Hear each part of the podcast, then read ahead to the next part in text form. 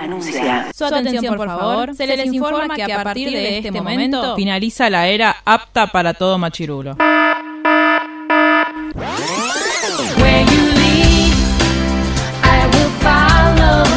literalmente el podcast. La cultura pop con anteojos feministas. Con anteojos feministas. Con anteojos feministas. Con anteojos feministas.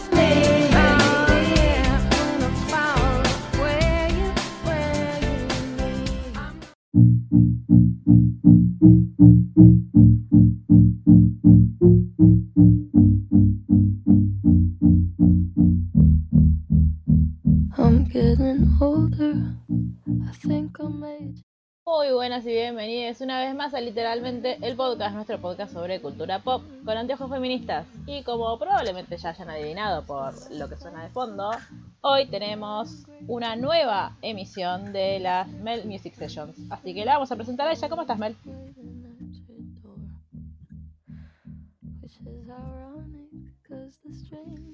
Hola, hola a todos. Este, ay, estoy re contenta de grabar de vuelta. Estaba como que se me pasó re lento el tiempo entre especial y especial. Sí. Este, nada, estoy re contenta porque fuera de joda, este, me pasó que tuve que descubrir a una nueva artista. Eh, bueno, como arrancamos muy arriba el podcast con un tema que es muy arriba, muy jovial, muy feliz. Este, hoy vamos a hablar de Billie Eilish, que es una artista que ya está recontra consagrada, súper mega consagrada, es una de las estrellas pop más grandes del momento, no hace falta ni decirlo, pero bueno.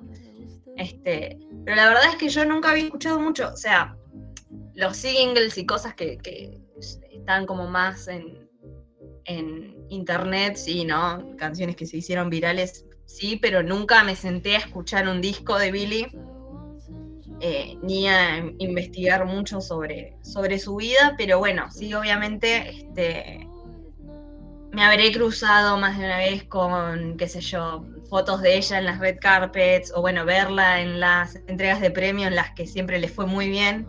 Eh, y obviamente no, me, no era una figura ajena, digamos, a mi conocimiento, pero nunca me había eh, propuesto conocerla en, profundidad, así que estoy muy contenta de que hoy podamos descubrir un poquito más, todos los que no lo hicimos hasta ahora, descubrir un poquito más de, Billie Eilish, o como la vamos a bautizar en este podcast, eh, Billie Pestaña. Exacto, amamos. Creo que esa es mi parte favorita. Si alguna quiere explicar el chiste, por si la gente no me entiende. Mar, contanos que Eyelash es pestaña, hola, que Eyelash es pestaña en inglés y Billie Eilish es parecido a Billy Pestaña, entonces es Billy Pestaña para este espacio. Yo estoy acá para que me enseñen hoy, estoy en modo Luli en los podcasts de Taylor de antaño. Sí, re. Yo igual también, a mí me... Estamos ready. A mí lo que me pasaba, que era algo que, que, hablaba con Julia en su momento, porque a Julia, que le mandamos un beso a Julia, le gusta mucho Billy, eh, yo le decía, yo siento que no entiendo su música, como que ya estoy en, ese momento generacional en el que la música de los jóvenes me parece como rara y me cuesta un montón como conectarme con eso. Y con Billy me pasaba eso. También me pasaba eso porque yo solamente, eh, como lo que me llegaba, nunca me había tampoco sentado a escuchar un disco de ella o a ver qué hace esta chica, sino que escuchaba los singles. Entonces, tipo, eh, Bad Guy, como ya estaba harta de escucharlo en todos lados, y era como, como, sí, bueno, es, pegadizo, pero no sé, como... nada me Pero cambia de ritmo todo el tiempo. ¿Qué onda?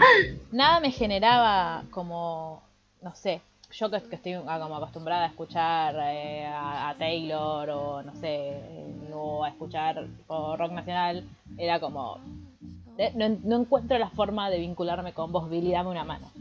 Y siento que ahora con la tarea que nos mandó a hacer Mel, eh, estoy como desde otro lado y me parece muy lindo. yo sentía lo mismo. No sé si una cuestión generacional, es algo que en la semana estuvimos eh, discutiendo con Maca. Besitos, shout out. Eh, estuvimos discutiendo y ponele, en un momento yo le digo, me está costando mucho, me está costando mucho escucharla me está costando mucho escuchar todo el disco. Eh, hay temas que me encantan, me gustan un montón y hay otros temas que necesito como pasarlos. Y yo estoy acostumbrada a... No estoy acostumbrada a eso, o sea, si yo me, me, me gusta un tema de un artista cualquiera, busco el disco en el que está y escucho todo el disco. Por lo general, este, dejo todas las canciones. Si, una me fascinó, dejo todas las canciones. Porque más o menos como que se me acostumbra el oído, más o menos por el mismo lado. Lo que dice Mar es muy cierto. En el, vamos a hablar más, más adelante, ¿no? Pero en el primer disco me pasa de temas muy arriba, medio como una de, de electrónica del house y otros temas que son eh, melódicos y que son súper abajo, y aparte ella tiene como un registro de voz súper amplio también en el que tiene temas que en los que tiene un, montón de color su voz y están buenísimos y otros temas en los que parece que está está murmurando la letra y eso me pone muy nerviosa a mí, yo debo, que, debo confesarlo. Eh, y con Maca hablando me dice, lo que pasa es que somos viejas, ya no nos va a gustar. La verdad que no, porque, a ver, eh, hace do- tres meses, cuatro meses hicimos un especial eh, gritando las canciones de, de Sour de Olivia Rodrigo. Claro. Siento igual no que es era una cuestión generacional. quizás A mí me pasó Es un poco con Olivia. estilo. Para Me mí. pasó un poco con Olivia también, ¿eh? A mí. Como que escuché el disco y me gustó, pero ni en pedo es algo a lo que quiero volver. Como que. Ay, yo lo escucho todo el tiempo al disco de Olivia. La amo. Claro, no, yo, yo Sí. no. En- a mí igual, yo creo que lo Yo, que me yo lo pasaba escucho con, mucho al disco de Olivia.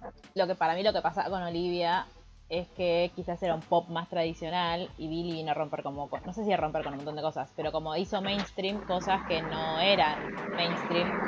Creo que a, nos- a mí por lo menos lo que me pasaba era eso, era cómo es tan exitoso esto si yo no lo entiendo, como si no es la fórmula a la que estamos acostumbrados a que sea el éxito.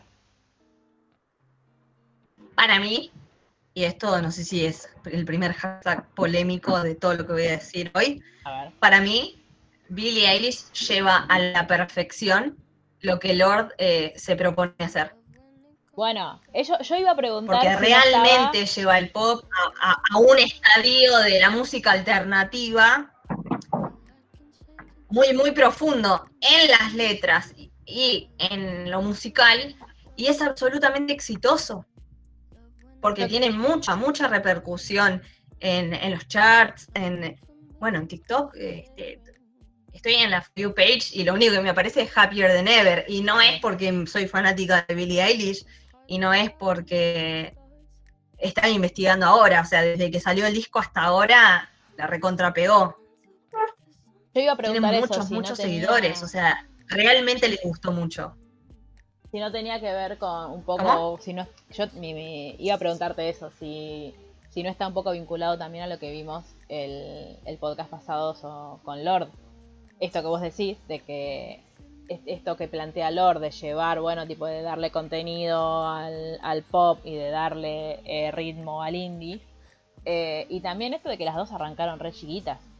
O sea, las dos son como medio unas, unas niñas Sí, prodigio. De hecho, voy a hablar de es Taylor que Swift. sí. Así que ya pueden tomar, no sé cuánto tarde, pero voy a hablar de Taylor Swift. Eh, cuando Taylor Swift hace el discurso de Woman of the Year en Billboard, ¿no?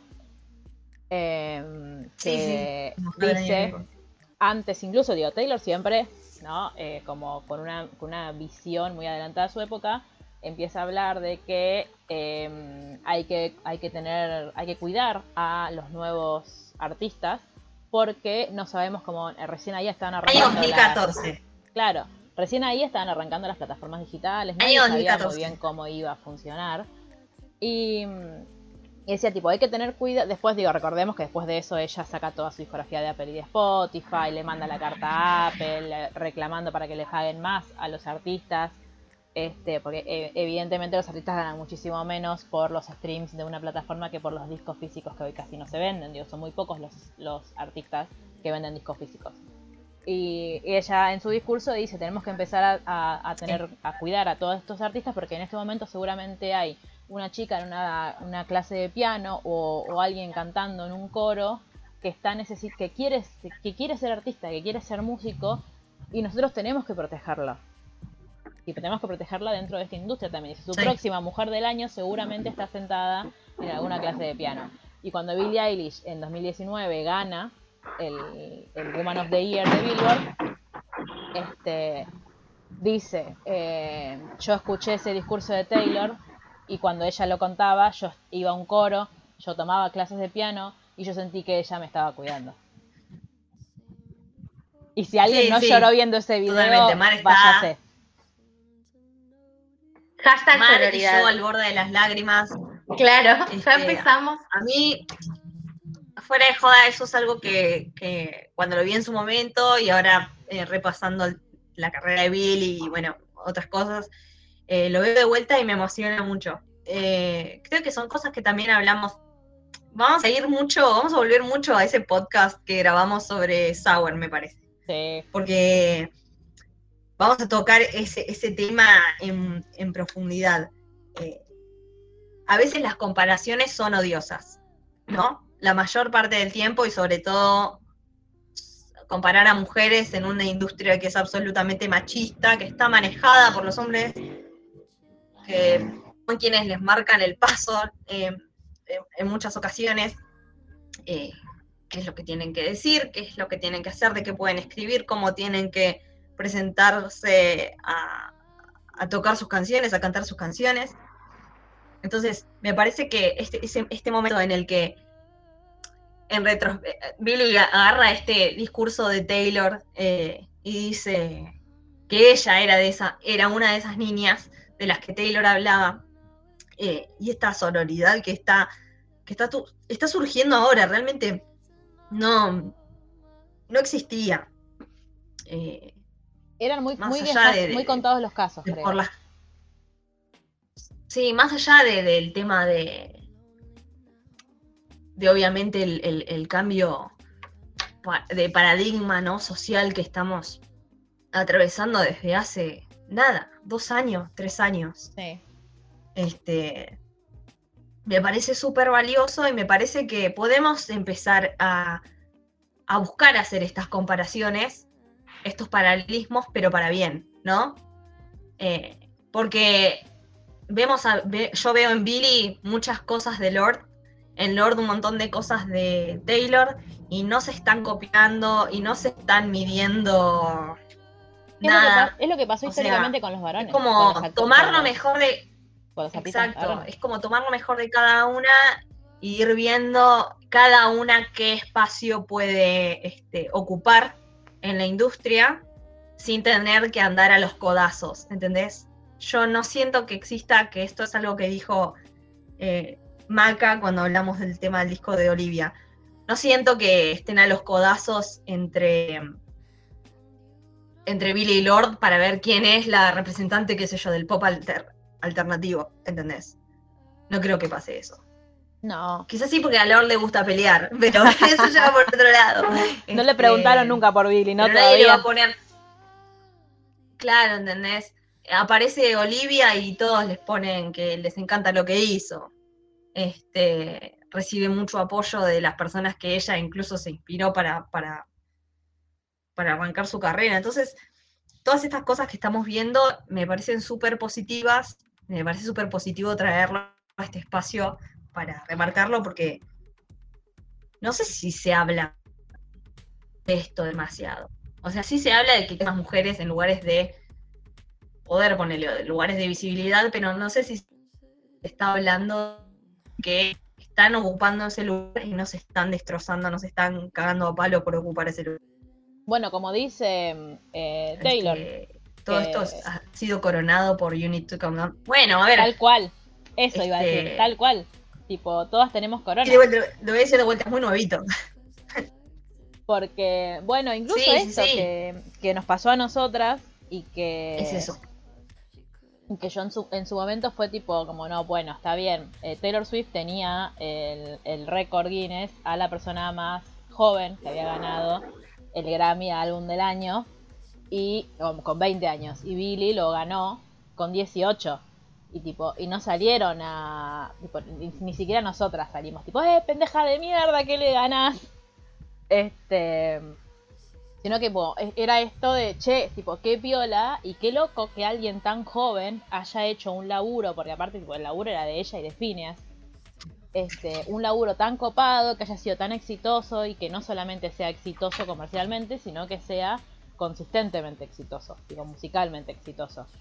Este, y, y siento que eso también como que va, va cambiando. El otro día me, me apareció en TikTok una cosa que se, no sé cómo se filtró, que es como que mucha gente le hizo un video de, feliz cumpleaños a Beyoncé. Y, y Taylor hablaba de esto, de muchas gracias, por, independientemente ¿no? de, de- del episodio de los VMAs con Taylor y Beyoncé, eh, de muchas, ella habla- hablaba de que estaba muy agradecida porque eh, siente que, que, que Beyoncé también empezó a marcar el, camino, como por lo menos a hacérselo mucho más sencillo a las que venían detrás, con todo lo que, lo, que le costó a Beyoncé también.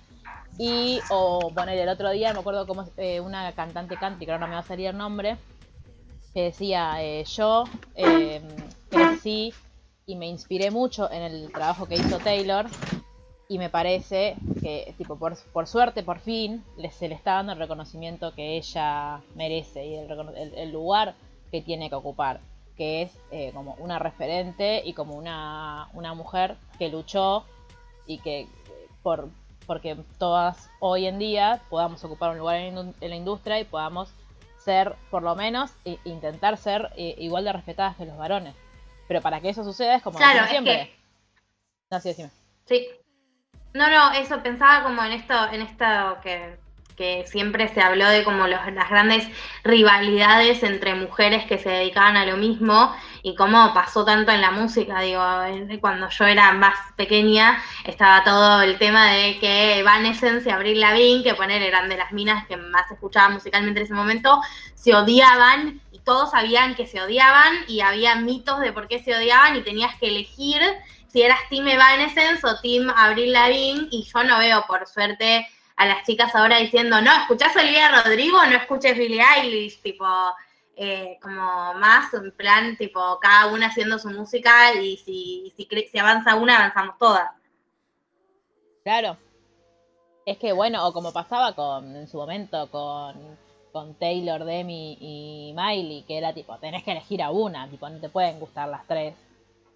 Porque tipo entre ellas se odian. Cristina Aguilera y Britney, y así Mm. podemos ir hasta. Sí. Bueno, otra cosa que, que creo que, En fin. que, te lo pregun- que te lo pregunté también en el, en el podcast pasado de Lord. Esto de mm, Billy hace pop, o no, es pop, el, o tiene algo de pop su música. Sí, absolutamente.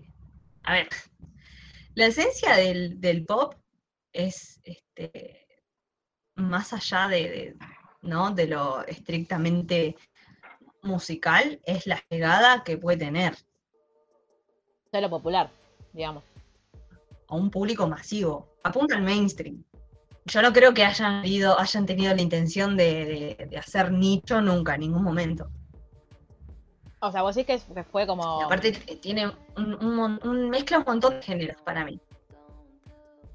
Pero lo que hablamos... ¿Qué es eso? Que, o sea, el, el pop en esencia, ¿qué, es el, pop? ¿Qué identificas como pop? Porque, por ejemplo, eh, vamos a hablar de las, de la- las artistas que están ahora, ¿no? Actualmente, o sea, Taylor Swift arrancó haciendo eh, country.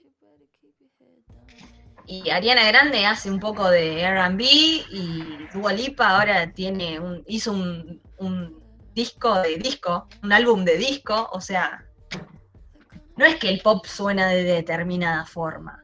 Tiene un montón de elementos y para mí lo principal es eso, es que busca eh, un, un público masivo. Claro, y o sea, l- los shows de Billy, por ejemplo... Es el yo- más, más comercial de la música. Claro, eh, que era lo que yo te preguntaba sobre Lord también, es como no es el, pero el, el show no es el típico show de, eh, de una cantante pop que tiene 850 millones de bailarines y tiene que estar dándolo todo en el escenario todo el tiempo, sino que es como, es más relajado, digamos. Eh, no me acuerdo, Sherry, creo que fueron lo- los Grammys, son los premios en los que estaba Harry con la boga verde, ¿verdad? Sí, Sí. Todos podemos bien. responder esa pregunta. Sí. O no me acuerdo. Bueno. O sea, nos vamos a acordar, nos vamos, vamos a ubicarnos en, en lugar y tiempo por el, el outfit de Harry Styles. ¿Hace cuántos Eh, años hago eso Eh, la presentación esa que hace con el traje de cuero y la boa verde es, son los grandes. Sí. Sí, Porque y después de Harry vino ella. actuó Billy. Sí. Que sí, tenía como una escenografía muy Eso fue piola. hace un par de meses. Sí, fue en... ¿Qué fue? ¿En febrero? La perdimos ¿Marzo? a Sherry. Está- le, le nombrás al susodicho y la perdés. No, ¿qué No, ahí está, ahí está, ahí volvió. Eh, ¿Vos te acordás de la presentación de, de, de Sherry, no? ¿De la presentación de Billy? ¿O estaba todavía absolutamente con el cuello dislocado por, por el- la presencia de Enrique? Un poco, Yo un tenía el cuello dislocado. un poco y un poco. Me acuerdo que tenía una gran escenografía. Que ella en un momento como que se tira. el- y tipo después vuelve a aparecer. ¡En el agüita! Que Claro, hay como un agua y un auto. Sí, ya Claro. me acordé. me acuerdo de eso. Claro, pero... Ella empieza cantando arriba del auto. sí. claro, arriba, Bad Guy. disparada arriba del techo o el capó del auto. ¿Cantó Sí, sí. O no? Cantó, no, cantó, me parece que cantó de la- Everything I Wanted, Esa, es Everything I Wanted. Sí. que es un single, no es el disco, en el primer disco. Everything I Wanted. Mm. Este, ella cantó característica de esa época, que era un traje oversize, y cantaba. ¿Y de qué se habló un montón en esa en- entrega de, después de esa entrega de premios? De mi, cómo los varones pueden cantar parados y las mujeres tienen A ver, perdimos a Mel. Sí. eh, el tema de, de Billy y su imagen y la, y la vestimenta que, que eligió siempre utilizar, Mm. creo que el mundo en el que se mueve ella,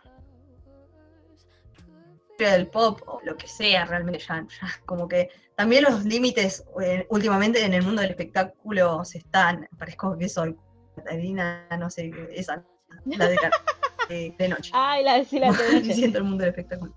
Este, en la industria del, ent- del entretenimiento como que los límites están, se están desdibujando, ¿no? Sí. Pero ella siempre presentándose como cubierta, de pies a cabeza, con ropa holgada, sin mostrar su figura. Ella dio razones de por qué hacerlo, los vamos a mencionar también. Yo siento que no haber mostrado su cuerpo, y esto me parece una barbaridad, pero bueno, creo que es lo que pasa en cierto punto. Creo que al ella no haber mostrado su cuerpo nunca, creo que le dieron un respeto, ¿no? Entre comillas, que Sí. a otras artistas no le tienen. Re. Y que por eso a ella no le demandaron nunca que tenga que hacer cosas que otras artistas tuvieron que hacer. Sí. Para, o es sea- que creo que, que como que en el caso de ella, Es una estupidez, pero que no te pongas un vestido, que no te pongas un vestido, que no te, ponga una, no te pongas una pollera. O sea, a ese nivel de termismo machista sí, estamos Re. este, siendo Billy, testigos. y por eso le, por eso le hablan Nena, del talento, De una como si no pudiese hacer las dos cosas. Más masculino, ponele entre comillas. Sí, exacto. Se habla de su, de su, de su talento, no se habla de nada más, que me parece perfecto y debería ser así con todo el mundo, y no se le demandan que, ojo, porque también le llueven críticas. Estoy diciendo que nunca nadie le haya- la haya criticado por su forma de vestirse, porque sí, le han dicho de todo también. Pero no le demandaron que aprenda a bailar. Que se ponga en culo a revolear las piernas para todos lados. Claro. Y a las otras sí. Es que el problema es Entonces, que, eh, obviamente esto no es culpa de Billy y bien por ella que zafó de esa. claro, menos mal, pero- pobrecita. Pero ah, para mí el problema, justamente, no es tipo esto que hay que los medios hablan del talento de Billy porque no se ponen culo, sino que no hablan del talento de las demás porque se ponen en culo. Que es tipo, a ver, cada una hace la que le pinta. Y no por eso es más o menos talentosa. Claro, Que igual ella en una entrevista dijo algo así, Sí, como sí. que... mm, totalmente. eh, bueno, vieron que hace poco salió, eh, ella fue tapa de la revista Vogue en, en su nación, en Gran Bretaña. Y mm, en esa, en la portada de esa Sí, sí, Vogue, de la, la- la tapa del cambio de look, digamos, del Claro. la nueva Billy, todos decían, sí. Claro, que encima me acuerdo que estaban todos. Yo no entendía por qué estaban tan enloquecidas las fans de Billie Eilish en los Grammys. O sea, sí, porque Grammys. Pero eran como, no, porque vieron que tiene, que no sé qué, que el sombrero de las uñas.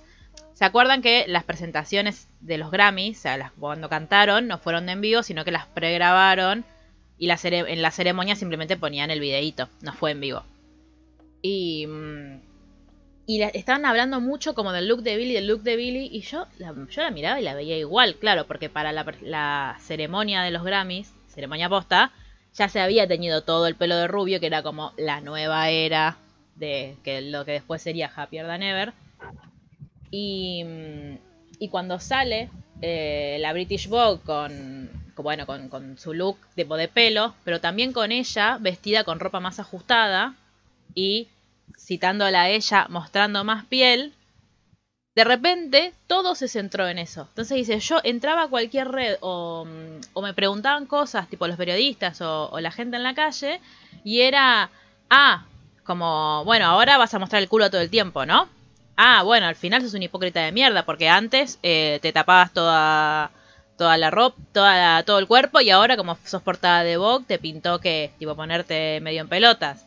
Y ella como, chicos, es una foto. Es una foto, es un tipo, es, es una sesión que sí me pintó ese día, tenía ganas, no significa que ni, ni que lo voy a seguir haciendo ni que no lo voy a hacer, digo, es algo que tuve ganas de hacer y lo hice. ¿Cuál es el maldito problema?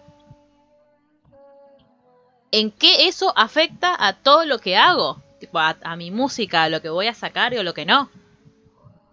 Como era, era una cosa de, hermano, Para mí es, es una locura. Y Nos dice- falta tanto, ¿no? Porque hablamos de todo lo que avanzamos en tan poco tiempo, pero Que, que también hablamos siempre de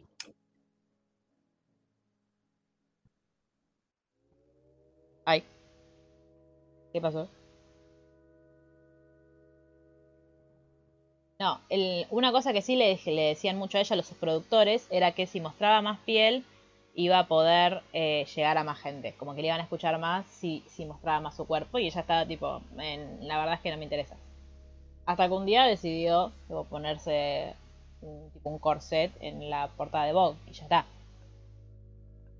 sí, es re loco porque yo pensaba antes de eso, lo poco que la conocía, y habla como muy mal de, de cómo somos socialmente, aparte de mí, que ella tendría algo, como que o tenía alguna marca en la piel, o no era tan hegemónica, o había algún problema que tenía por el cual no mostraba su piel. Como que nunca era como alguien que, que sea hegemónico va a elegir no mostrarse por el motivo que sea. Claro. Bueno, ¿se acuerdan que en verano unos paparazzi la agarraron No, tipo, no, no, saliendo del, del auto y yendo, no sé, al súper?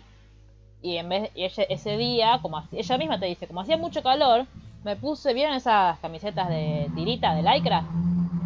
Las que son ajustadas. Se puso Sí. eso y unos shorts.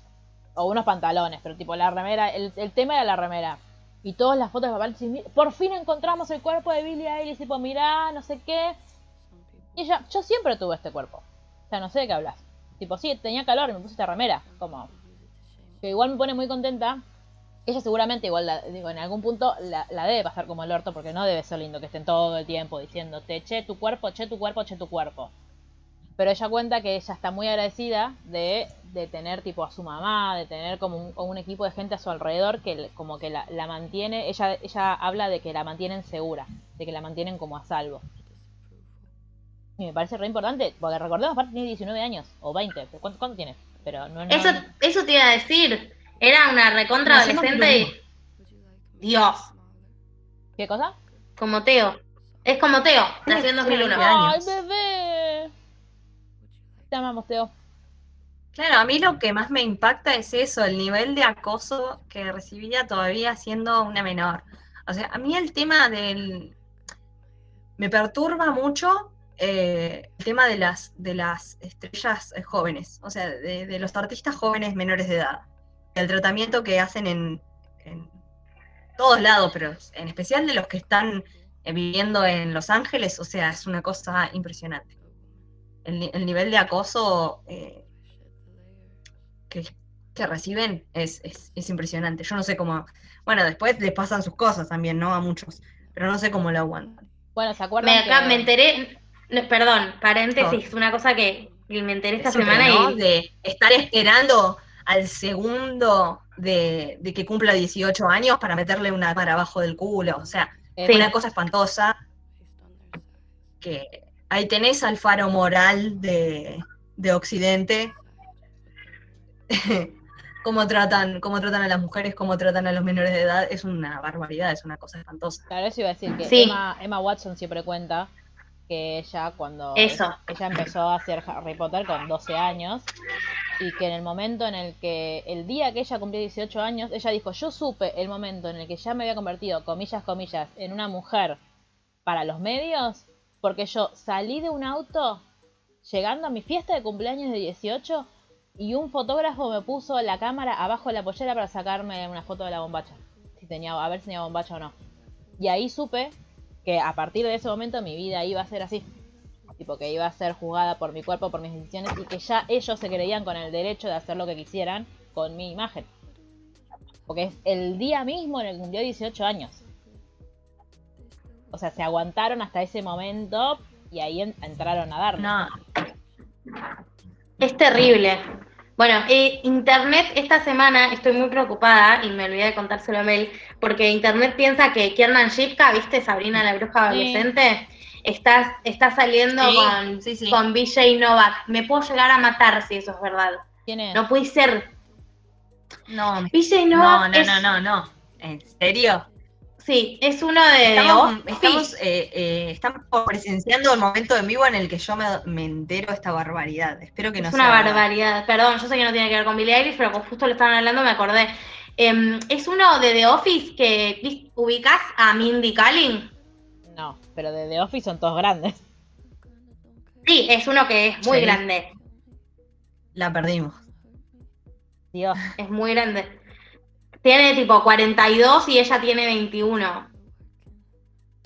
Y encima, para variar, como siempre, dicen que son grandes amigos. Tipo, ¿qué gran amigo vas a ser de una persona que tiene 21 si es un señor de 42? Dios. Ay, aparte me cae tan bien ella. Sí, repudio, repudio esa relación de este Desde lugar. acá repudiamos, con puñito, repudiamos. Este. Bueno, ¿ves? De, de Ya- Billy. Ya a mí me pareció un montonazo verla salir con alguien, porque Sí, porque Sally es un bebé, pero bueno, cuando tenía un novio de su edad, tenía un, era tipo algo esperable, está todo bien, que sea feliz. Claro. Pero no uno que la dobla en edad. Estoy odiada. Pero bueno, volviendo a lo que hablábamos de, de Billy y de, del vínculo con, con su cuerpo, em, también ella habla de que esto de que tiene un, equipo que la hace sentirse segura. En el, en el documental este que hay en, YouTube dando vueltas y que estuvo dando vueltas mucho por TikTok, porque Swifties, es que ella eh, menciona el documental de Taylor y cuando habla de que eh, de que Taylor contó cuando ganó el Grammy a Mejor Álbum del Año en 2015, que, mm, que ella sentía que no tenía nadie con quien tipo chocar los cinco, con quien compartirlo, como que se sentía muy sola y ella decía, yo agradezco siempre tener a mi hermano, porque yo sé que siempre va a estar ahí conmigo y que va, tipo, es mi gran confidente, mi mejor amigo. Y es como, fa, o sea, posta me resulta muy loco, porque claro, digo, como para ya eh, hablar un poco de la música de Billy, eh, Phineas, que es el hermano, es su productor y también es el con quien ella escribe las canciones. Y me parece re loco también, tipo que esto, tipo, son hermanos, trabajan juntos, no sé, como que a mí lo que, como no sé, tipo, me imagino laburando con mis hermanas y es tipo caos. Pero ellos dos son como, no sé, se llevan tan bien y son los dos tan talentosos. Phineas aparte es productor de tipo de otros o solo es productor de Billy, ¿sabemos? Yo sé que hace su propia música. no, sí solo. produce a, a otros artistas. Él es solista y aparte hizo temas para Selena, por ejemplo, para Selena Gómez. eh, y para, para Travis Sivan, que es, es mi Nandito, más adelante espero poder hablar de él también. Sí, vamos a hacer un podcast. Este, sí, trabaja, trabaja con, con más gente, no solo con Billy, sí. Y es- esto también, con respecto a la familia de Billy, creo que una de las razones por las cuales siento que la tiene tan clara con respecto al, al manejo de, de su imagen pública, de saber cómo es el medio y etcétera, es porque sus padres son actores, Phineas también está en, en la industria musical y desde muy chico también fue actor. eh, es como que siempre estuvieron en ese mundo, pero eh, más de outsiders, más de más en un- una escena más, más indie, digamos, y no tan mainstream. Entonces, yo creo que desde esa posición este, pueden ver qué, qué es lo que implica eh, el lugar que les toca ocupar ahora, pero no sé si creérsela, no creérsela y saber cómo manejarlo mejor, ¿no?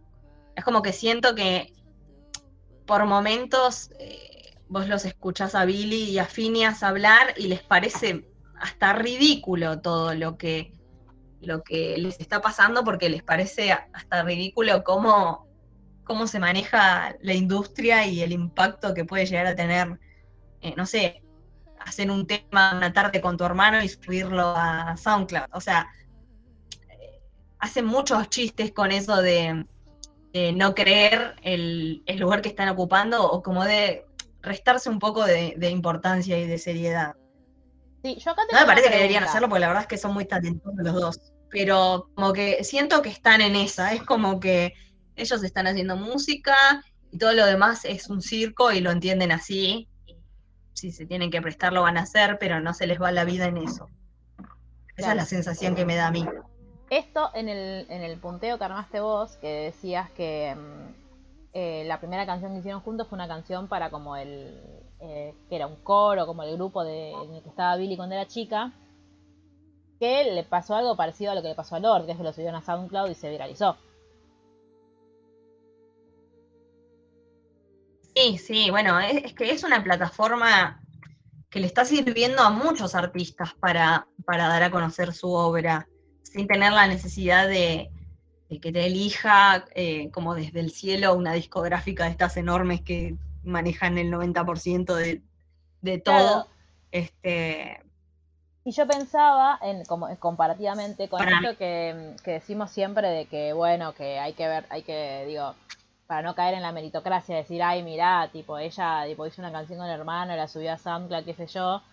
Este, en, el caso de ella, digo, que en la, como vos contabas, tipo, los padres son personas, tipo, privilegiadas, porque eran, tipo, eh, la madre era, eh, no, el padre es actor, y la madre también tenía como que ver con... sí, ellos ya nacidos y criados en la ciudad de Los Ángeles, Por eso, como... en la industria, en el seno de la industria del entretenimiento. Eh, eh, lo que habíamos dicho la vez anterior de Lord, de que ella venía desde Nueva Zelanda, entonces un poco como que todos estos brillos de Los Ángeles un poco podrían haberle desacomodado las ideas en Sí. cierto punto. Yo creo que Billy y Phineas siempre tuvieron eso, siempre, o sea, ellos se criaron en el medio de todo eso. Claro, por eso tenían como acceso a Por eso digo que herramientas tienen y a esto, tipo, no sé, tipo, seguramente tenían un micrófono de la concha de la lora o tipo sabía, tenía algún tipo de noción sobre cómo producir. Y a la vez, digo, lo comparo con lo que pasó acá con, con Elegante, que tuvo una computadora del, de- del Conectar Igualdad, digo, porque acá, digo, hay, hay- como esta cosa de que eh, es importante tener a quienes no tienen los privilegios, darle una oportunidad, porque también pueden, tipo, llegar, pero en el caso de ellos era una cosa de esto, tipo de, de- de que no es que tipo, ay, bueno, se levantó un día, grabó un audio de WhatsApp con una canción y se viralizó, sino que ellos tenían otro tipo de, de No. herramientas. No, pero al mismo tiempo no son hijos de Jay-Z y Beyoncé, ¿entendés? Claro. No son los hijos de Will Smith, ¿entendés? O sea, los padres eran actores, pero tranca, o sea, hacían teatro, bolos, lo que sea, están en la industria, saben cómo se maneja todo, pero, y, y, o sea, obviamente, no te voy a negar que eso te da otra llegada y otro acceso, pero no es que, este, obviamente, están como, lo- vamos estratif- estratificando los, los niveles de, de privilegio que va teniendo la gente. Claro. No digo que no lo sean. No es como la hija- ellos Como la hija de Cheruti y la voz iba a decir. Claro. Claro. claro, no. Pero nada, pero esto Como- de. Vos sabés que Decime, después eh, les voy a pasar, porque hay, hay una cuenta de, de TikTok que analiza este, muy bien este fenómeno, que también me gustaría cubrir más adelante en, en- en estos capítulos. Eh, cubre el fenómeno este del nepotismo en las artes. sí, por favor, sí. Y como sí, la mayoría, la mayoría de la gente que está en la industria del entretenimiento o tenía padres ricos o tenía padres que trabajaban en la industria del entretenimiento. Bueno, sin ir Y más se da lejos, mucho, que es muy, muy raro. sin ir más lejos, tipo, el papá de Taylor tenía un montón de guita. Era, tipo, era inversor en la bolsa, Claro. pero no importa, tipo, tenía un montón de guita. O, tipo, lo- la mamá de Ana Grande es un es CEO de una de las mayores eh, empresas de publicidad de Estados Unidos. Entonces, como, tipo, son súper talentosas las dos y nadie dice lo contrario. También tienen, tenían otros recursos. No son artistas, no fueron artistas independientes. No, pero es como. Para mí es un, es un fenómeno mundial, porque también, ¿por qué pasan estas cosas? Porque hay gente que tiene más tiempo o más posibilidades de dedicarse a carreras eh, artísticas que son están más relacionadas al, al ocio o ponerle o no, no a la productividad. O sea, eh, las, las personas que nacemos en el seno de una familia trabajadora sabemos que a los 18 años nos tenemos que buscar un laburo para empezar a ayudar en nuestras casas o irnos eventualmente de nuestras casas y alivianarle, digamos, una carga económica a nuestra familia. Claro. Esta gente no tiene esa necesidad. Incluso tiene a su familia que, que le, que le va a proporcionar los medios para que sigan esta inclinación que tienen hacia el arte. No es algo que pase solamente en los Estados Unidos, pasa acá en Argentina, pasa en Brasil, pasa en todos lados. Y ahora que Eh, estamos, digo, en Argentina, que estamos viendo a, los la hijos de todos los que. del mundo andar, o sea, no, no estamos, descubriendo nada, No, por eso. pero, pero sí, obviamente. Este. mm, Pero bueno, fueron. eh, ahora. No, me estaba Igual me parece Sí, decime. volviendo a- al, al- al vínculo de Billy y Phineas, a quienes yo apodo los Pimpinela de ellos, este, yo escucho mucho a Phineas solista y me, me parece muy, muy copado lo que hace. De hecho, me gusta mucho más Phineas porque hace como un, un pop más, más melódico, más de cornuda, como digo yo siempre. Entonces, Un beso a Maca. que me gusta mucho más que Billy. Pero este me parece súper valioso que, que, se tengan el uno al otro eh, de esa forma también, ¿no? Como hermanos, como amigos y como, como socios en, en- en esta empresa, digamos, artística. Me parece que debe ser algo muy flashero eh, trabajar con tu hermano, con tu hermana en algo así. Y vos, así como hablábamos de Yaquito y de que tiene como una suerte de, de sello. ¿Mar, estás levantando la mano? O. Sí, Ah, sí, sí, pero porque es para porque ve con floja de internet para no trabar todo el sonido. Antes de dejar de hablar de Phineas, voy a hacer un paréntesis para volver a contar sobre mi familia adoptiva de Estados Unidos, que ellos no me conocen, pero yo sigo sus vidas en internet. Ah, es cierto. eh, que es Amanda, Amanda Klutz y, y su familia, em, cuando, cuando conocen a Phineas por estar en el ambiente así de Hollywood, Amanda Klutz es una, una actriz que em, perdió a su marido que se enfermó de COVID.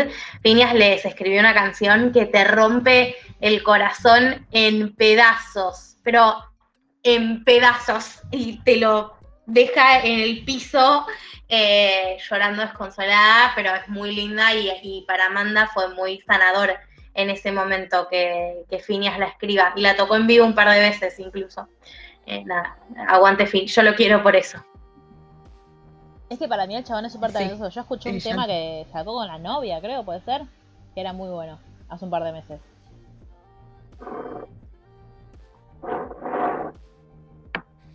Creo, no lo recuerdo. Creo que las canciones más conocidas son Claudia, que es la de la novia. Ah, esa, esa. Claudia, que igual, chicas, esto, perdón, momento polémico 2 del capítulo. A ver. Chicas, la novia de Phineas es muy parecida a Billy, es muy parecida a Billy. Ay, chicos, no. Ay, no. Se vayan a buscarla. No. Este, entonces por eso también les digo los Pimpinela, pero bueno, no, me parece un montón. Tenía que decirlo porque no pude conmigo misma y porque aparte si no lo decía Macarena no me iba a dejar volver a casa. Pero, Ay, ¿cómo es el Instagram de Phineas? pero No lo encuentro. ¿Tiene Instagram? Nada, eso. Y la otra canción es Let's Fall in Love for the Night. Creo que es como la, la más escuchada de él. Que tiene una onda medio, no sé, rara, me gusta. Ah, no es rara, es pop re- de cornuda, lo dije. Bueno, en... Este, Paren, a mí me estamos Creo que ibas a lo de Yaquito. ¿no? Me ibas a preguntar algo así. Sí, si vos creés que Phineas tiene un sello como, como Yaquito, como tipo que te das cuenta que una canción la produjo Phineas. Y mira, no sé porque eh, no escuché, por ejemplo, los temas que, que le produjo a otros artistas, mucho, la verdad. Voy a ser absolutamente sincera. Este, y con respecto a lo que hace con Billy, vuelvo a lo que dijo Mar al principio del capítulo, es tan cambiante, es tan distinta entre sí el- la música de Billy, que Claro. vos decís, no sé si hay algo que, que- particular. Me parece que se entienden muy bien. Yo entiendo, siento que no sé si Billy podría hacer la música que hace con otro productor. Porque eh, tiene un nivel de, de- No sé, siento que es como muy personal o muy, muy particular. Eh, Tiene ciertas eh, eh, influencias de, de distintos géneros y cosas que, que quiere mezclar en sus temas, que quizás otro productor, no sé si no lo entendería, pero no llegaría al resultado final que tiene. Para mí es clave esa relación que tienen de, de tanto entendimiento Bueno, para, para, una para el cosa, producto final. una cosa que me hizo acordar mucho a vos, eh, de cuando estaba buscando info sobre el último disco de, de Billy, es que dice que una de sus mayores influencias para Happier Than Ever fueron The Strokes, el último disco de Strokes. Entonces yo dije, seguramente a Melanie le va a gustar, porque viene por ahí. Eh, Ah. y también... Claro, cuando yo vi eso, este. Y Julie London, lo vi en Sí. las notas que me pasaste. Sí, Julie London Sinatra. es una cantante de, de pop que eh, estuvo, su carrera era actriz y cantante entre los 40 y los 60, y tiene unos temas maravillosos y hay una versión de... Ay, no me acuerdo el nombre del tema, pero Billy hizo una versión de un tema de Julie London y le salió hermosa. Este, después se las voy a pasar para que la escuchen porque es muy linda. Sí. Y, y sí, cuando me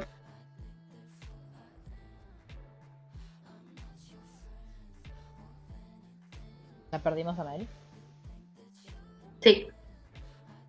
Eh, no, lo que, lo que quiero decir en el medio es que eh, una cosa que me pareció súper interesante que contaba Billy es que ella siente que su primer disco al segundo cambió mucho su vínculo con la composición. Como que antes era algo que ella no disfrutaba tanto, tipo el, el- escribir sus propias canciones, que lo hacía, pero que le resultaba como más, no sé si tortuoso, pero como que le costaba un montón y que mm, como que esto de, de, viste, cuando hay, vos estás, haciendo algo que te gusta, pero tenés como en, las partes del proceso hay las que más disfrutás y las que menos disfrutás. Y ella decía que siempre prefería hacer otra cosa que no fuese tipo escribir letras.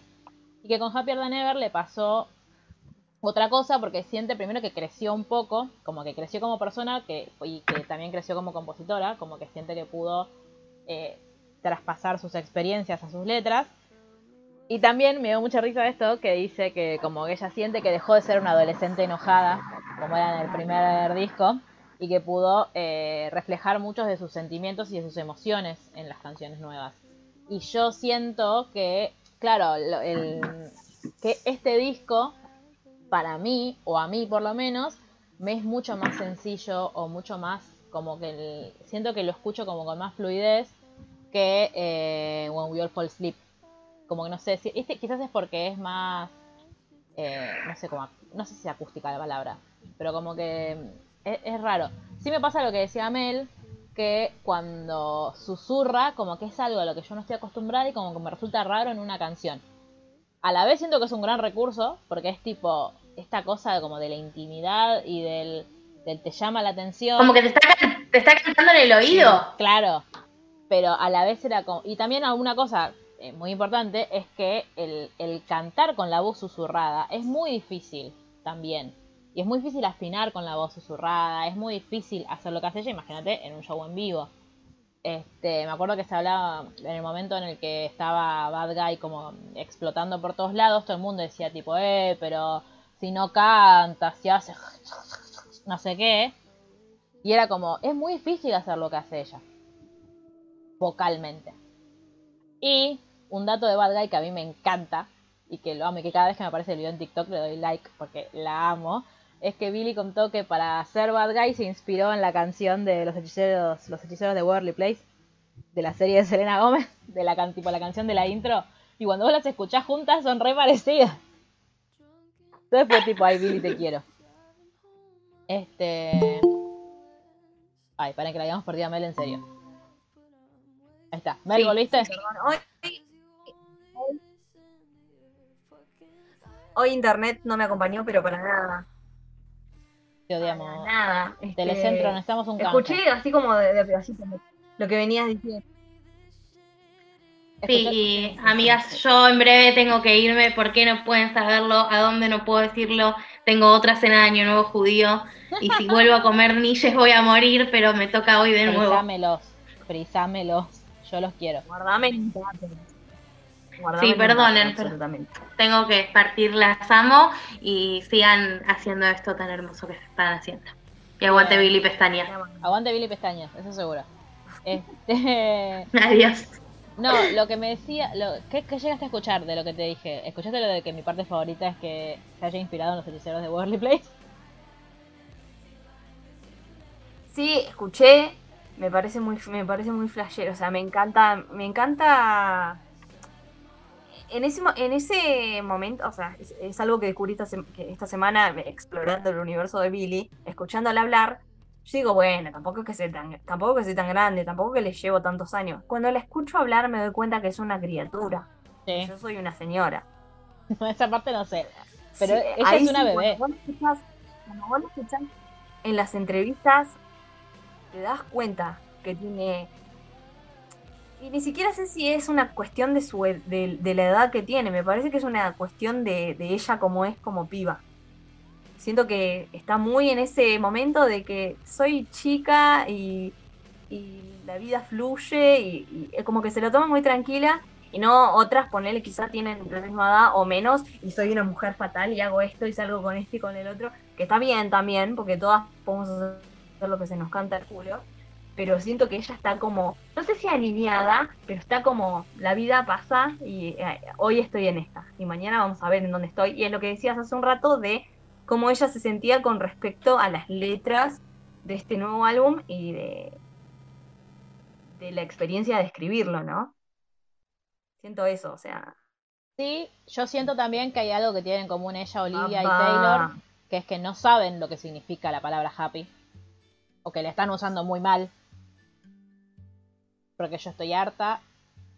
No, pero eh, si querés que, querés que hagamos un, un examen minucioso de Happier Than Ever, porque a mí me parece muy bien, este, más o menos de lo, lo que nos vas contando de, de la canción. Está muy bien, este, decir, mira, vos eras esta persona, es una persona que me gaslighteó siempre, y que la verdad es que ahora que no estás, estoy mejor que nunca y bancátela. Y, y, y tampoco te voy a putear porque no estaría bien.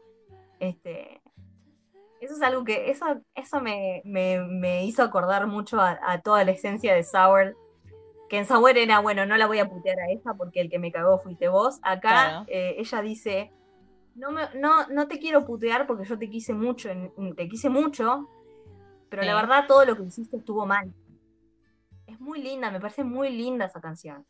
Me parece preciosa. que tiene un, Es preciosa, lo que pasa es que.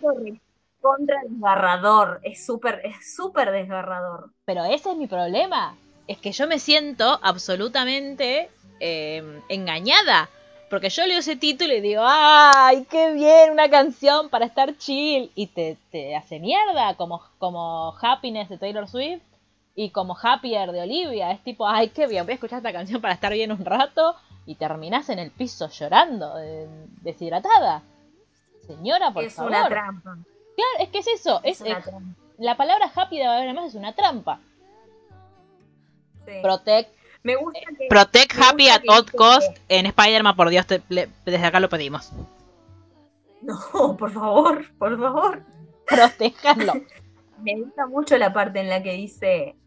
Eh, I don't relate you- to you because I never treat me this shitty. O sea, me gusta que ella diga, yo nunca me haría tanto Claro, daño. O sea, sí. nunca me haría el daño que me hiciste. Es como, qué bien, Billy, bien por vos. Porque la verdad es que yo pienso, yo, yo a veces o sea, me considero una persona medio autodestructiva, ¿no? Como que estoy en esta de que si estoy mal, pu- voy a hacer todo lo posible para estar peor. Y está bueno que si vos ves una, un, o sea, tengas esta, esta reacción de decir, no, yo, yo nunca haría eso, ni conmigo ni con vos, ¿entendés? Está- eso está re bueno. Yo digo, fa, Billy, qué, qué, qué madura, qué, qué buen pensamiento. A mí eso me da mucha impresión igual, ¿eh? que es muy madura. Que es muy madura, que es- espero que sea una cuestión... Siento que es algo que también que están hablando mucho de las... Volviendo como a, a las nuevas compositoras o las nuevas voces que tenemos en la industria musical, es algo que está hablando mucho esto de...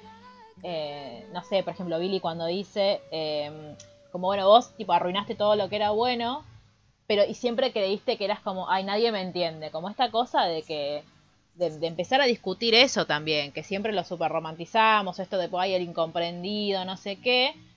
Y acá están todas las pibas diciendo, no, hermano, vos no me podés tratar como el orto simplemente porque vos crees que tenés un problema.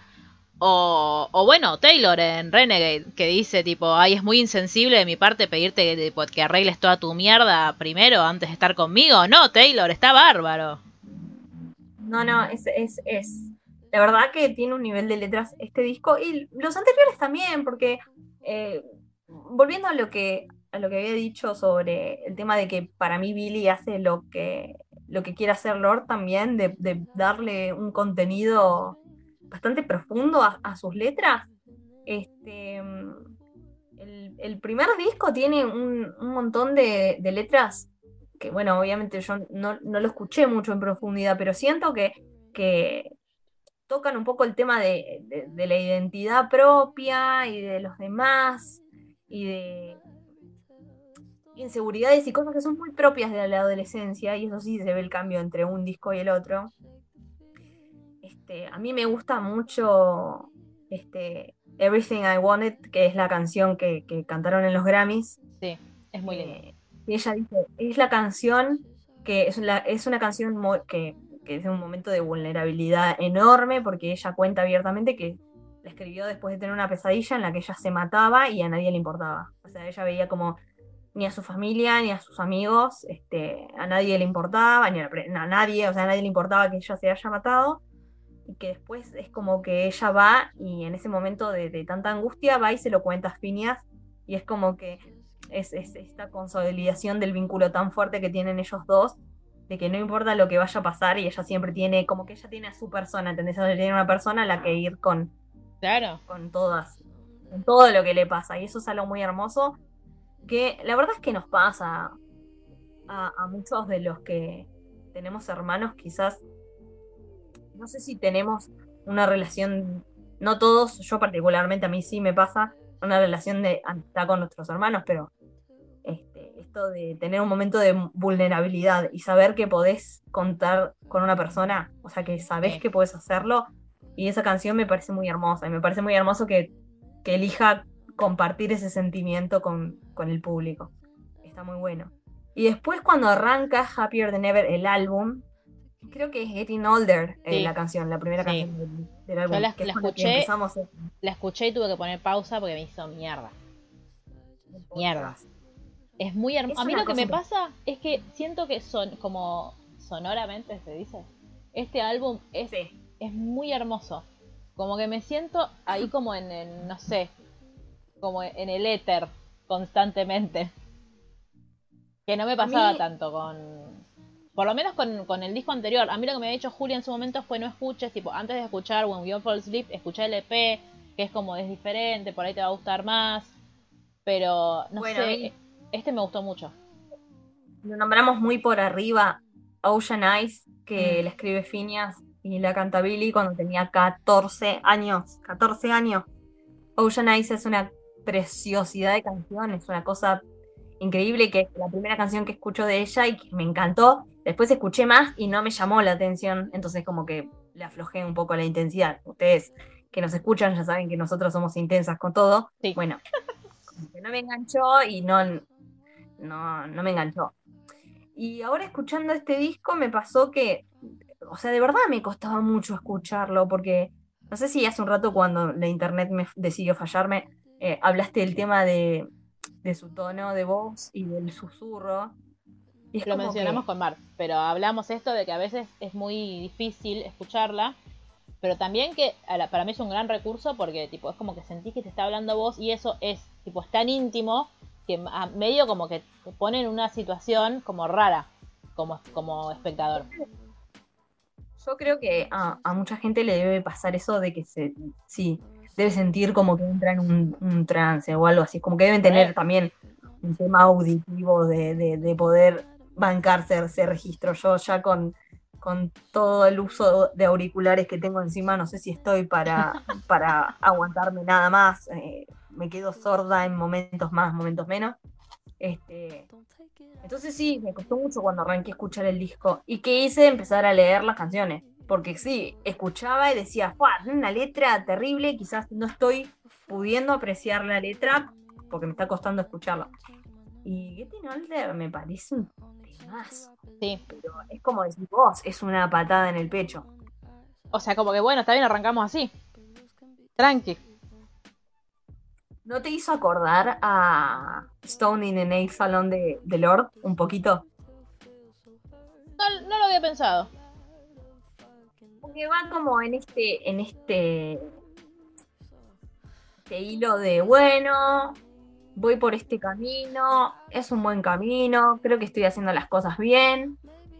Y después Sí. empieza Es que siento que el- o como a meter cosas que en realidad tampoco están bien y como está, está muy buena. Cuando le meten, por eso te digo, ese nivel de existencialismo en una canción de un álbum pop me, me vuela la cabeza. Yo siento que está muy, como que el título está muy bien puesto, el título del álbum, porque siento que está esto en general en las canciones, como esta cosa de, de- primero que habla mucho, me, me cae muy bien esto, que habla mucho siempre de priorizarse ella, tipo en esta, eh, creo que es en esta que habla como de, bueno, tengo que, quiero priorizar mi deseo o priorizar mi placer. Eh, esto Sí. de, de marcar cuando, cuando el otro, digo, es- esta cosa, ¿no? De tipo, si yo te requiero, pero vos haces un montón de cosas que están mal, entonces yo tengo que pensar qué es lo a, a qué, digo, qué qué tengo que priorizar justamente. Tipo, que, que vos eh, te estés mandando nada, que puedes tener mil mambos, pero me estás haciendo mierda a mí, entonces bueno, te puedo querer un montón, pero no está bueno. Este, y esta cosa como este camino, ¿no? De, de, de, de, intentar llegar a la, comillas, sanación. Como de decir, tipo, che, puedo, digo, me pasaron un montón de cosas, pero puedo atravesarlo y puedo estar mejor. Digo, esto de Happier Ever me parece como hermoso. Sí, sí, sí, están en este camino del, del héroe, eh, las Claro, dos, están en héroe. este camino de- Sí, sí. Bueno, una cosa sí. que tienen, que, que está muy vinculado este álbum con el de Olivia, es que el álbum de Billy iba a salir en mayo cuando salió el de Olivia. Lo que pasa, pues están en la misma disquera, las dos, están en Greffen. Este, lo que pasa es que con todo el boom que fue Driver's License y que fue después de Yabu, dijeron, no, bueno, va, va a salir primero el de Olivia, pues necesitamos, Bueno. tipo, necesitamos subirnos a esta ola. Claro. Y después, y finalmente salió el de Billy, que salió en el año mes pasado, en julio, agosto, ¿no? Sí, a finales de julio. O por lo menos Este, el anuncio fue en junio. Julio, digo, sí. Este, así que tienen como esta cosa de, bueno, tipo, no creo que lleguen a hacer una colaboración porque no la siento como muy en, en el mismo mood, pero eh, comparten disquera. Sí, más o menos. Es como que eh, cuando hablamos de Olivia, te digo, es como que como si eh, Taylor Lord y Hayley Williams tuvieran un bebé. Que de hecho, no sé por qué está como esta noticia de que Olivia le tiene que dar eh, regalías a Paramore porque le plagió un tema. Gente, eh, son samples. O sea, hay una cosa que se llama samplear. Claro, lo que pasa es que bueno. vende más poner un titular de Olivia Rodrigo le choreó algo a. Que encima lo que contaban es, era que eh, Paramore, la banda Paramore, tuvo que dar en su momento un montón de guita en regalías porque ellos se han sampleado a otros artistas. Entonces me hablan como que, ah, bueno, ahora nosotros vamos a hacer lo mismo con ella. Igual. Aparte, lo, Claro. que, me- lo que me da bronca, tipo, es que esto, de, hay como una, creo que se llama consecución de notas, que es lo que es similar, entonces por eso es como que lo tiene que acreditar. Pero habla, hablaran como si Olivia igual no hubiese escrito todo ese tema y que, digo, ¿qué piensan? ¿Que, que no se requirió esfuerzo y talento para escribir? Pues es un temazo Good For You. Y lo escribió una piba de 17 Sí. años, con un productor en- que conocía hace dos meses en un garage. Sí, y algo que también dijimos, o sea, las comparaciones son odiosas, pero estamos hablando de un género, ponele, que todo el tiempo está trayendo cosas de otro lado, nutriéndose del trabajo hecho previamente. eh, está, está pasando en, un montón, con un montón de artistas, o sea, a mí me pasa particularmente que, bueno, yo sé que vos no compartís, pero a mí me gusta mucho Dua Lipa. Yo agarré el álbum la primera vez, lo escuchamos con Maca y yo le dije, este tema es sample de este, de este, así, así, así, tipo. Vas al disco y están los samples, porque la música hoy en día, digo, la industria del pop hoy en día está haciendo eso. Porque hay, no sé, hay un tema de con, con la no- vende la nostalgia o lo que sea, entonces se están, están nutriendo mucho de la música de décadas pasadas y de cosas que ya se hicieron. Y no es que, ah, eso ya se ha visto o se copió. No, cada artista aporta como un granito más o le da un- una vuelta de, de tuerca un poquito más para, para crear algo diferente. Para mí vos escuchás la canción de Paramore y Good For You y no es la misma canción bajo ningún punto de vista. ¿Tiene influencias? Sí, absolutamente. Pero, a ver, Masacre en el Puticlub de, de Los Redondos es Sexy Sadie de los Beatles. Nadie le está reclamando nada. No, los y Strokes son- tienen un tema. Los, los Strokes tienen un tema que tiene el ritmo de fantasía realidad de callejero. No creo que Julián Casablanca se haya puesto a escuchar callejero O y sí, a decir, ah, le voy a robar la música al Pato Fontanet. No creo que haya pasado, pero puede pasar porque hacen el mismo género de música, o sea, hacen un rock alternativo y más o menos se hace todo dentro de las mismas bases. Nadie le está diciendo a los traperos, bueno, sí le dicen a los traperos, hacen todas la misma, la- hacen todas las canciones con la misma base. Y sí, porque se trata de eso, claro, porque el género es así. claro. Entonces yo creo que también hay como, como un, un sadismo, ¿no?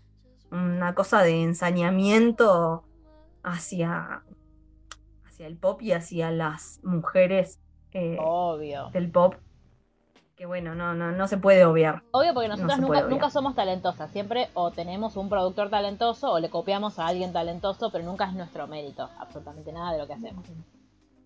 Claro, no. Entonces, a, a mí a veces me enoja y a veces directamente elijo desestimar estas, estas noticias, estas críticas y me parece que Obvio, es que también es eso. Es, cre- creo que una de las cosas que aprendimos en- es que bueno, el consumo irónico también es consumo, entonces tipo estas cosas, la verdad es que tipo las ves, las ves scrollear en el Twitter y pasas de largo. No te quedás peleando con los tinchos que te dicen, eh, ves que ella no hace nada, eh, ves que no sirve para nada, ves que solamente escribe sobre sus exnovios y encima le copia la melodía a otro.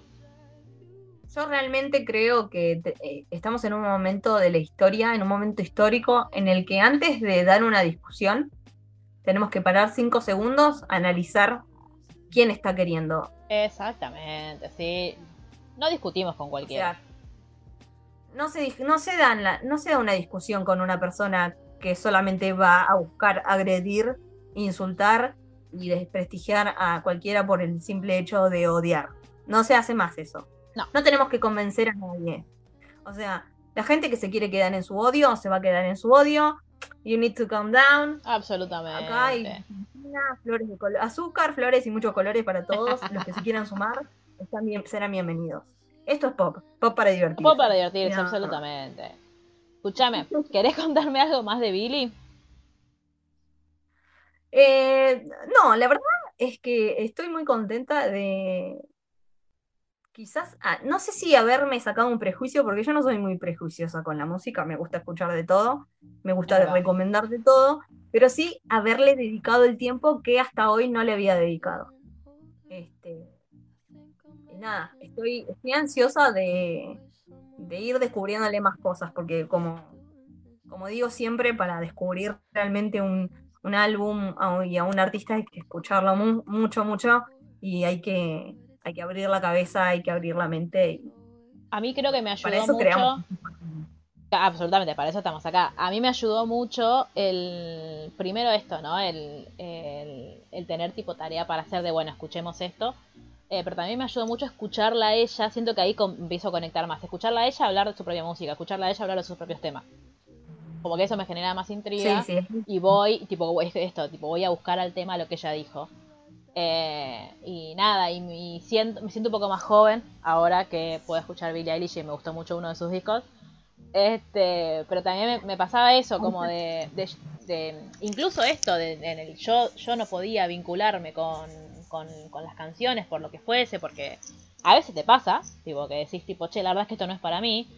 Eso no me impedía ver y darme cuenta de que la mina es súper talentosa. Entonces también como empecemos a entender que no todo lo que nos gusta es necesariamente bueno y no todo lo que no, los no, lo que no nos gusta es malo. Pues ya está, te gusta, no te gusta, te hace bien, no te hace bien, listo. Tipo, hay gente muy talentosa haciendo cosas y muchas de esas cosas no son para vos. Absolutamente. Es eso. No lo, no lo podrías haber dicho mejor. Es que tuve, tuve unos días de discusiones que ahora estoy sabia. Relajada y sabia. Sabia, mucha, mucha madurez, mucha madurez emocional ahí en este, en este En momento. sí, absolutamente. Yo les diría a nuestros oyentes que eh, esperen ansiosos el podcast de las Mel Music Sessions del mes que viene, porque siento que mm, vamos a romper cosas, para el bien. Vamos a hacer- Vamos a hacer lo que más me gusta hacer, que es revisionismo histórico. Claro, Vamos absolutamente. con eso. Sí, y entre vos y Luli, entre vos y Luli no sé, no sé cómo vamos a terminar. El No, para no, va- va- vamos, a, vamos a tener que trabajarlo durante este, estas semanas que, que tenemos de preparación. Sí, Vamos a tener que trabajarlo, vamos a tener que darle mucho amor al capítulo que viene y yo creo que va a salir bien. Pa- para, Pero- mí salía, para mí salía espectacular, para mí salía espectacular. Estoy muy ansiosa. También, eh, nada, por las dudas, la gente que nos está escuchando y que vaya a volver el mes que viene, prepárense un chocolatito, algo, porque siento que vamos a tener mucha data, muchas cosas para contar y que la vamos a pasar muy bien. Uf, sí, vamos Así con que, eso. bueno, muchas gracias, Mel. Vayan todos, les vamos a dejar en, en historias una selección de las, de las canciones de Billy para que la vayan escuchando por si les costaba como a nosotras. Este, y nos vemos el mes que viene. Le mandamos, quiero destacar que llegamos al final de este podcast y no dijimos nada malo de Macarena. No, no, para nada. Le mandamos un beso enorme, le mandamos un beso enorme a Julia también que quería Sí. estar y por culpa de la Facultad de Ciencias Sociales no pudo estar presente en la Sí. grabación de hoy, pero La bueno, verdad, está bien, más que eh. Es nuestra enemiga la Facultad de Ciencias Sociales y hoy quedó evidenciado. Pero bueno, quizás. Eh, la próxima la invitamos a otro. Si hacemos más cosas de Billy o puede venir a, a hablar de otra cosa también. Están las, están las puertas abiertas para, para todas las que se quieran sumar. Así Siempre. Bueno, nos vemos el mes que viene y eh, bueno, nosotros seguramente nos veamos próximamente porque tenemos que grabar cositas de Marvel. tenemos que grabar un par de cositas de Marvel. Sí, Yo me estoy yendo par. a ver Shang-Chi, así que Ay, te odio. Bueno, nos vemos Bueno, el mes que viene. los. Adiós. Escuchan a Billy. gracias por escuchar. Chau, chau.